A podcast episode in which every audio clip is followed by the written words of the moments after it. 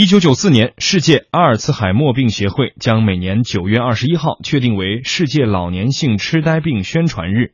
中国在二零零一年开始参加这一活动，并成立了中国阿尔茨海默病协会。随着老龄化社会的到来，老年痴呆已经成为了全球化的危机。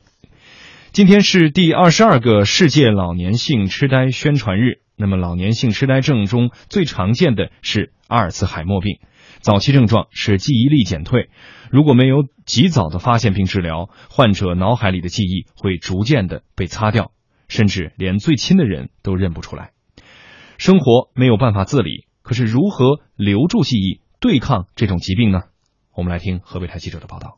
石家庄市第一医院老年病科日前推出免费为老人寻找记忆的活动。刘阿姨听说后，特意找到这里的记忆门诊，替自己的姐姐进行咨询。她说：“姐姐七十岁了，记性差，丢三落四不说，用燃气灶常常忘了关阀门，吃药总也吃不对，子女照看不过来，就把她送进了养老院。穿衣打扮、洗澡什么这个那个是那个一点都不差，就是正经事儿全忘了。你跟当时的说忘了，他住院了，出院的时候医生跟你说吃什么药，吃多少。哎呀，我记在手上了。哎呀，我回去进门洗了手了。”针对刘阿姨描述的情况，老年病科副主任医师周云哲解释说，平常说的健忘跟阿尔茨海默病导致的记忆力减退还不一样。阿尔茨海默病涉及认知障碍，患者会失去方向感，容易走失，忘记事情也很彻底，即便经过提醒也不行。情景记忆归零后，显得反应迟钝。就是说，比如是和什么人，然后去干什么事情了，他把这个全部忘了，就是这样的，那是属于阿尔茨海默病的。他全忘了，但是你要给他提醒，他能想起来。你健忘的东西，他不会说整个事情你全想不起来了，你哪怕是忘了个别一些其他的一些情节，但这个事情你是知道的提醒或者忘了，啊，你也不会全部忘。一九零六年，德国神经病理学家阿尔茨海默首次就一位五十一岁女性患者的痴呆表现做了报告。一九一零年，这种病被命名为阿尔茨海默病。美国前总统里根、英国前首相撒切尔夫人晚年都饱受过这一疾病的折磨。周主任介绍说，目前对具体的病因、发病机制还不清楚，也没有特别有效的治疗方法和药物，只能延缓病情。所以早诊断、早治疗是关键，尤其是有家族病史的人群。他们家里边有这种家族史的，他容易早发。我觉得这个记忆减退比较明显了，他就应该及早到医院去做这个认知的筛查。啊，六十五岁后发生的疾病增加嘛，更多是吧？六十五是一道坎儿哈。对，六十五之后，它随着你的年龄增长，发病率是还会翻倍增加的。目前我国痴呆患者反正超过八百万，你所有的思维啊都在脑子这块儿，所以外国这些他们也是很害怕这老年痴呆的，他们是觉得人就没有尊严了。跟肢体残疾比，老年性痴呆是一种严重的智力致残症，病人最后会变成老小孩，在发达国家被列为老年人健康的第四大杀手，排在心血管病、脑血管病和癌症之后。另一位来问诊的董女士说，她母亲2011年被确诊为阿尔茨海默病，在家护理的三年多时间，生活都被打乱了，最后不得不把老人送进了养老院。他最严重的就是不认识自己的家，有的时候也会不认识我们，觉得确实有那种崩溃的感觉吧。老人这样也挺可怜的，真的。二零一零年，全球痴呆病人达到三千五百六十万，其中五百四十万在中国。中国也是世界上最大的痴呆人群国家。那么，这个数量还在继续的增加，预计每二十年，全球患此病的人数将会翻倍，二零三零年将会达到六千五百七十万，这是一个巨大的数字。我们直播间的两位对于阿尔茨海默病，也就是我们通常所说的老年痴呆症啊，是这个其中的一种。呃，两位了解吗？或者说，对于呃该如何帮助自己以及身边的人来预防阿尔茨海默病，或者是如何提早的发现患者的病症，这些方面的这个了解吗？今天是宣传日，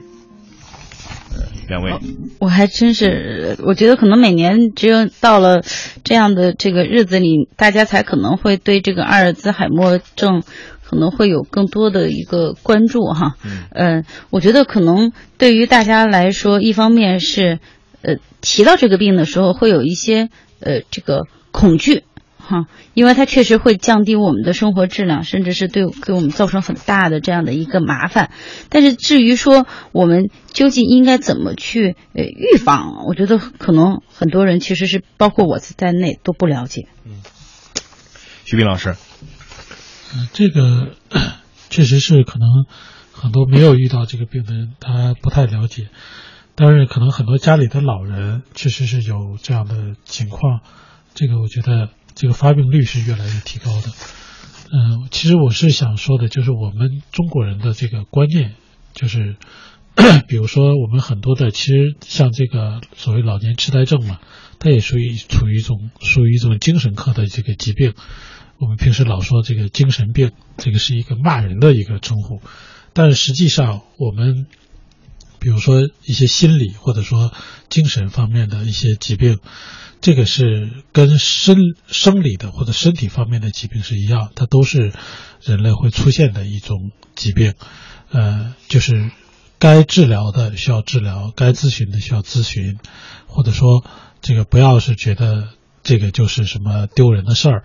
呃，比如说你如果感冒了，你可能会去找医生，然后呢，别人问你，你也会。跟领导、跟同事说，我身体不舒服，我要去看病，呃，你一点都不觉得丢人。但是如果人的，比如说生理或者说精神上出现问题，很少会有人光明正大的去跟人说，我这个精神上有些问题，心理上有些问题，或者说我要去找这个精神科的医生。但实际上，这个跟生理疾病一样，它都是这个我们人可能罹患的一些疾病。所以我是觉得，嗯。当然，作为我们普通人来说，可能首先是减少这个歧视。这个前两年还有个讨论，当然说可能主要说那个赵本山的这个小品，什么老年痴呆，这个他他当然是一个开玩笑，或者说所谓的幽默吧。呃，有人就说，那这不是是不是歧视这个老年痴呆症患者？嗯，我倒是觉得这个文艺作品其实谈不上什么歧视。真正的歧视，并不是说文艺作品里提一句就叫歧视，真正的歧视就是我们对这个病不了解、不关心，包括甚至我知道，就是有很多人对自己的家里的老人、父母得了这样的病，也是有这种很。歧视的，但这个就就有点像这个有很多的公益宣传片拍的，就是可能小孩儿他，比如说他掉了筷子，或者说他做一些傻事儿，大人呢不但一般不不仅不会责怪，反而还觉得他挺可爱的。但是老人，尤其是老人年纪大了，或者说得了病了，如果出现这样的情况，那我们能不能像当年我们小的时候他们对待我们一样来关心他们？所以我觉得这个可能是我们所谓的这个对老人也好，或者对这种老年痴呆症患者也好，他的这个关心，别的我们做不到，可能至少这一点我们是应该做到的。嗯。嗯，这种被中国人称为“老糊涂”的疾病变得是愈加的严重。那么，根据相关调查显示，目前中国有老年性的痴呆症患者是五百多万人，占世界总病例数的四分之一，而且平均每年都会有三十万的新发病例。这个病不仅会给患者本人带来极大的痛苦，也会给家庭、社会带来精神压力和经济负担。那么，如何预防老年性的痴呆症是非常的关键的。那么，河南大学第一附属医院的副院长、神经内科专家陈文武教授就会讲，老年性的痴呆症不仅是老糊涂，呃，而且它是一种神经啊退行性的疾病。那么，临床上以记忆障碍、失语、失用、失认。是空间技能损害啊，执行功能障碍以及人格和行为改变等全面性的痴呆表现是特为特征的。那么病因迄今未明。